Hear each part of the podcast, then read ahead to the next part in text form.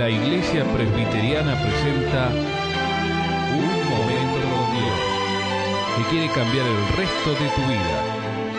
Con ustedes, su conductor, el reverendo Roberto Rodríguez Aliaga.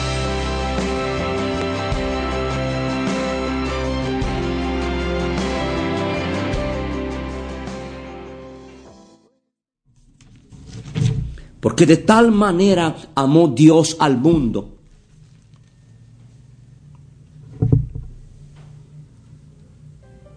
Amén. ¿Y cuál es la expresión de este amor? ¿Cuál es el precio de este amor? Porque de tal manera amó Dios al mundo que ha dado a su Hijo unigénito. Ahí está la evidencia del amor de Dios, la prueba del amor de Dios. Es que Él dio a su Hijo. Eso es dar sacrificialmente, dar algo que cuesta. ¿Usted sabe que, usted cree que ha sido fácil para Dios enviar a su Hijo a este mundo para ir a morir por alguien que supuestamente no valía la pena? Pero eso es el amor de Dios, mi amigo. Dios muestra su amor para con nosotros en que siendo aún pecadores, Cristo murió por nosotros.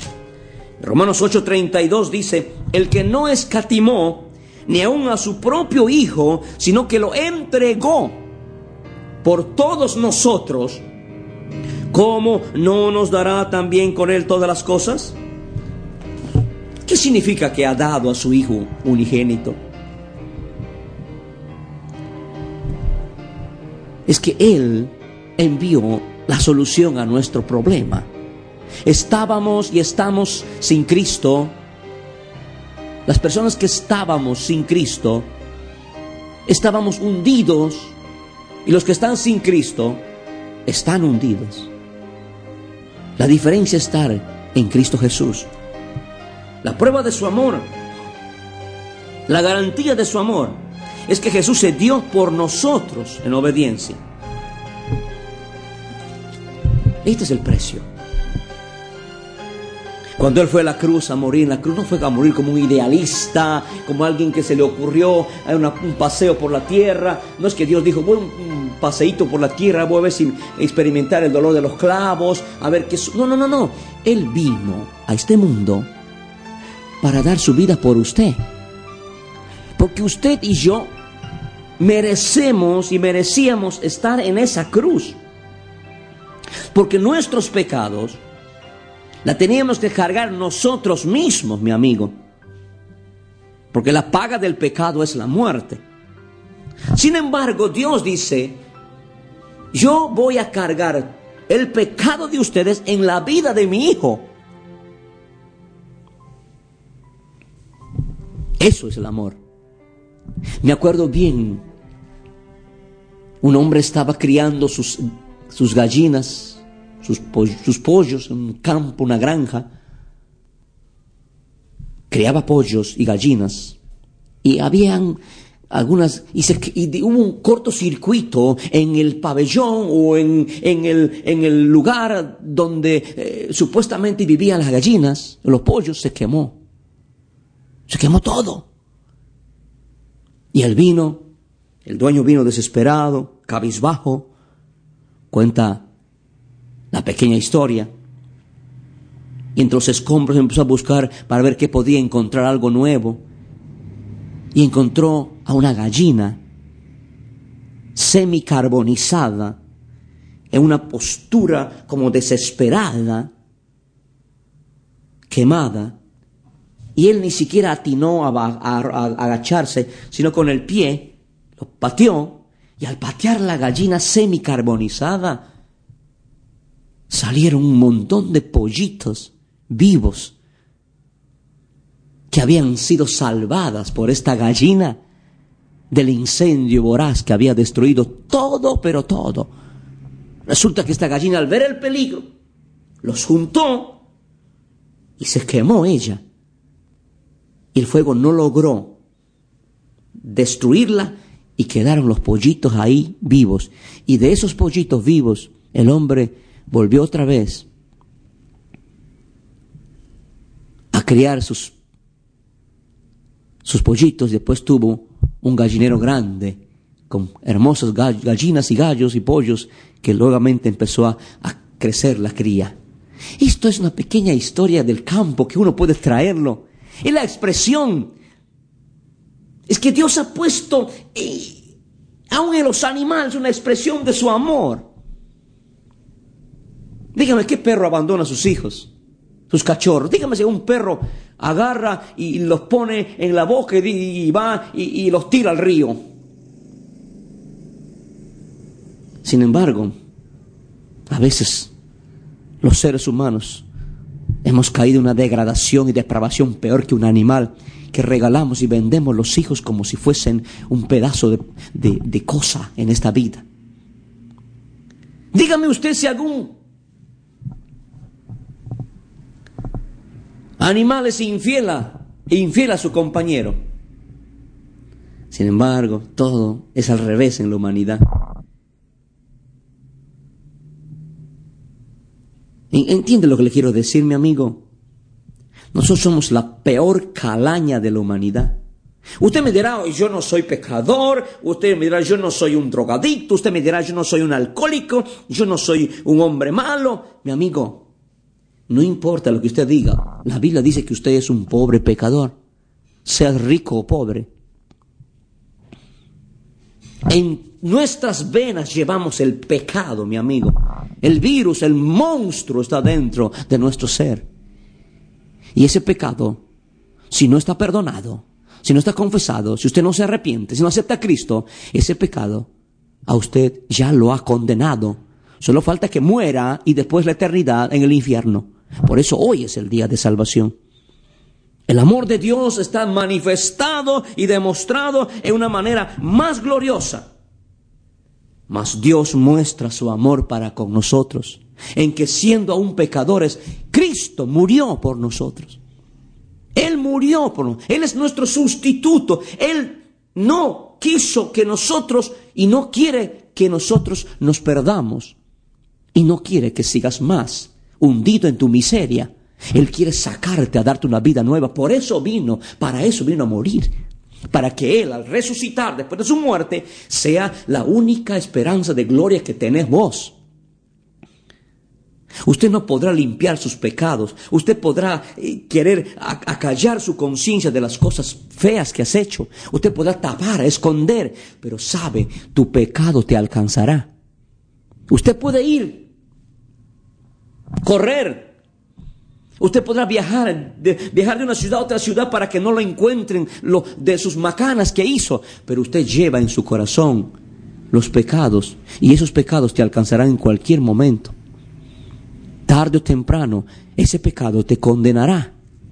Y si no lo confiesas, te llevará al infierno mismo, porque la paga del pecado es la muerte. El salario del pecado es la muerte. Mas el regalo de Dios es vida eterna en Jesucristo. ¿Entiende lo que le digo? Es decir, si usted se lo confiesa, usted pide perdón, el Señor le cambia su deuda por una bendición, le da su perdón y nunca más se acordará de tus pecados, borrará tus pecados, limpiará tus pecados con su preciosa sangre. Esto es la garantía de su amor que Jesús se dio por nosotros. Usted no será salvo, usted no recibirá perdón de sus pecados, usted no tendrá una nueva vida yendo a religión, perteneciendo a tal, a tal congregación, eso no le cambia a usted. Lo que a usted le dará, hará una nueva criatura es si usted se arrepiente, si usted pide perdón, si usted ah, recibe a Jesucristo como su Salvador, porque el que tiene al Hijo tiene la vida. No dice el que tiene la religión tiene la vida. No dice la Biblia así. La Biblia no dice el que tiene eh, a, tal iglesia, no, no, el que tiene al Hijo, tiene la vida. Usted ya tiene al Hijo Jesucristo en su corazón, mi amigo. ¿Le has aceptado como tu Salvador personal? No te estoy preguntando a qué religión perteneces, porque la religión a cual perteneces no murió por ti en la cruz, es Jesucristo. Si usted tiene a Jesucristo, usted tiene perdón, usted tiene el amor de Dios y usted será el objeto del amor de Dios y usted podrá amar en el nombre de Jesús. Esto es la realidad de las cosas. No, yo soy de tal religión, yo a mí me bautizaron, me confirmaron. Eso no cambiará tu vida. Si no tienes al Hijo Jesucristo en tu corazón, mi amigo, no tienes la vida. Si no, pregúntate la vida que llevas. Usted que se llama cristiano o religioso, ¿qué vida tenés? Demuéstrame tu vida. ¿Cómo está viviendo usted? ¿La miseria? ¿En la angustia? en la indigencia moral, en la inmoralidad. Entonces, ¿de qué religión me hablas? ¿De qué? Mi amigo, solo Jesucristo puede cambiarte, darte vida y vida en abundancia. Porque de tal manera amó Dios al mundo que ha dado a su Hijo unigénito. Y este Hijo, Jesucristo, está tocando la puerta de tu corazón, tal vez lleno de odio, tu corazón lleno de amargura, lleno de bronca. Contra fulano, mengano, contra tres o cuatro maridos que has tenido, o contra tres o cuatro mujeres que has tenido, que tienes odio contra tu padre, odio contra tu madre, tal vez vos mismo te odias, odias a todo el mundo, odias las cosas de Dios, odias a Cristo, no sé a quién odias también.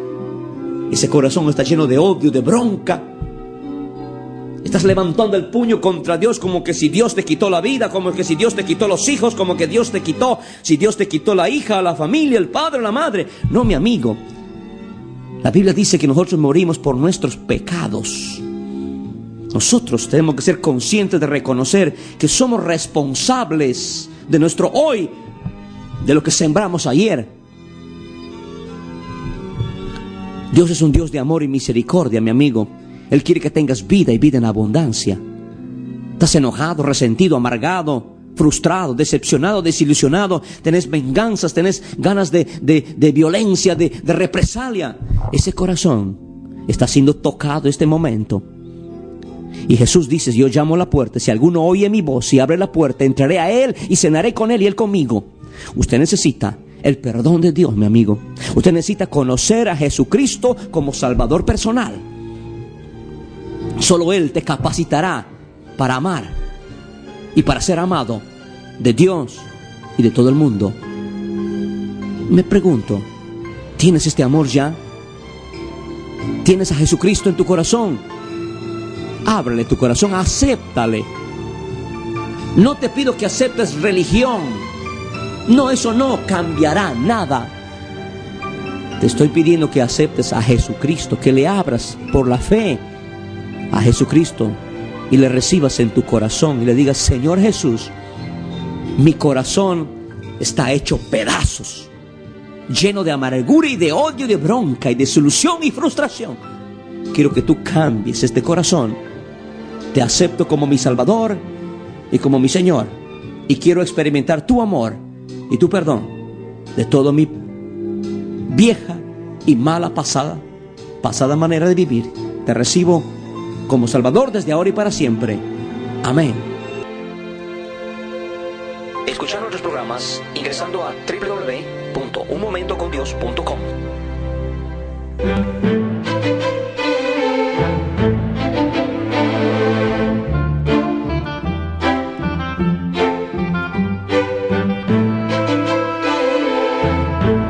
Esto ha sido Un Momento presentado por la Iglesia Presbiteriana.